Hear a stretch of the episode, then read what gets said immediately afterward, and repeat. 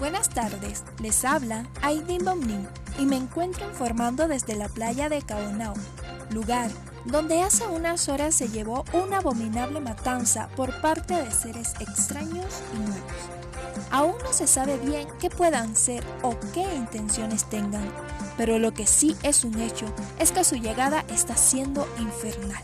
Han muerto hombres, mujeres y niños. No sabemos qué esperar y muchos ya están especulando sobre su identidad. ¿Serán dioses? Aún nada es definitivo, pero seguiremos informando durante el transcurso.